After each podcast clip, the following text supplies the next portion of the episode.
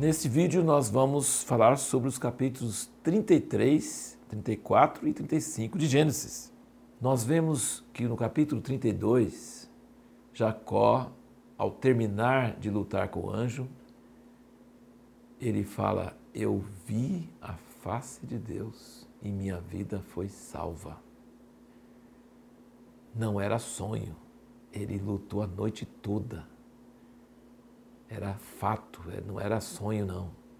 Primeira vez que na vida de Jacó nós vemos ele encontrando Deus face a face. E mudou o nome dele de suplantador para Israel, aquele que prevalece com Deus. Que coisa maravilhosa. E ele fala: Eu vi a face de Deus, a minha vida foi salva. Muito importante entender que toda vez que alguém tem um encontro é, um encontro assim forte com Deus dessa forma, assim de uma forma mais íntima, mais poderosa, mais pessoal, a pessoa admira que continua viva. Então, a presença de Deus dessa forma, ela cria temor. E, e, a Bíblia fala que nenhum homem viu Deus face a face de verdade e continua vivo, morre na hora. É pior que relâmpago. É um negócio radioativo até o último grau o ser humano, o corpo humano não aguenta. No Apocalipse diz que os servos de Deus vão ver a face dele todo dia, porque vai ter um corpo glorificado, ressurreto. Mas esse corpo mortal não, não aguenta ver a face de Deus. Mas ele viu, ele lutou com o anjo do Senhor, ele lutou com a manifestação muito presente do Senhor, e ele diz: A minha vida foi salva. Viu o Senhor face a face, minha vida foi salva. E logo em seguida, ele prepara para encontrar com Esaú. E aí ele põe as mulheres e os filhos na forma das suas prioridades. Os que mais amava ele punha mais atrás, e os que menos amava punha mais na frente. Que caso esses aí fossem perdidos, pelo menos os que ele mais amava ele conservava. Isso ainda é a natureza de Jacó, usando a sua sabedoria e sua tentativa de ajudar Deus a é, resolver as coisas por conta própria.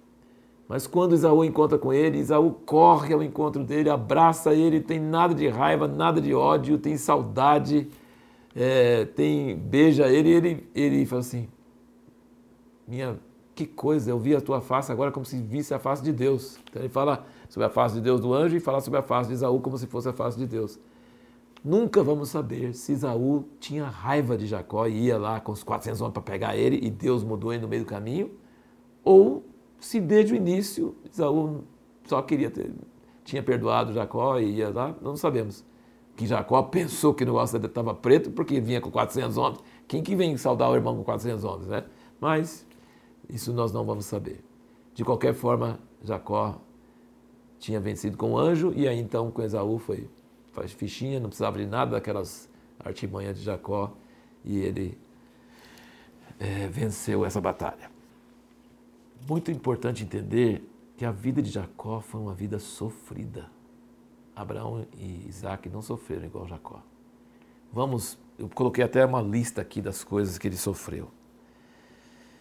Ele fugiu do irmão, ele sofreu 20 anos com Labão, ele trabalhou sete anos para uma mulher que não queria, ele fugiu de Labão, então ele fugiu de Isaú, depois teve que fugir de Labão. Ele teve terror mortal antes de encontrar com Isaú. Depois sofreu o estupro de Diná, a filha dele. Depois teve terror que as cidades vizinhas iriam matá-lo por causa da traição que Simeão e Levi fizeram com o pessoal lá. E Deus protegeu ele, mas teve terror disso teve a morte prematura de Raquel e depois nós vamos ver ele perdeu José por muitos anos. Então foi uma vida muito sofrida, mas uma vida de sempre encontrar com Deus, encontrar com anjos, coisa tremenda, coisas maravilhosas e coisas difíceis convivendo na mesma pessoa.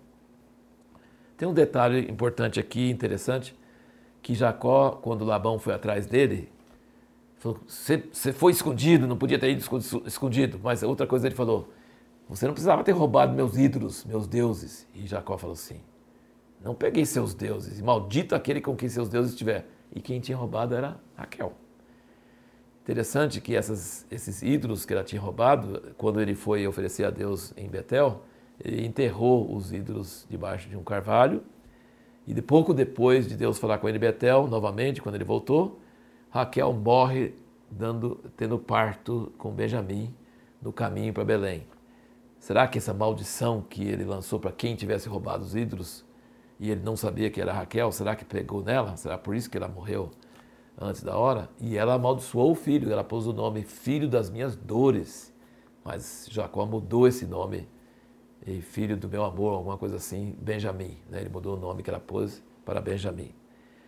De qualquer forma, são detalhes. E Benjamim foi o único filho de Jacó que nasceu em Canaã. Os outros filhos todos nasceram lá na terra velha, na terra antiga de Abraão e em Padanará.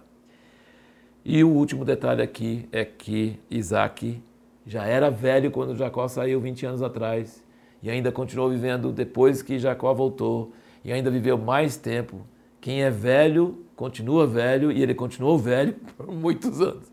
Viveu 180 anos, mais 5 anos do que Abraão, que morreu com 175.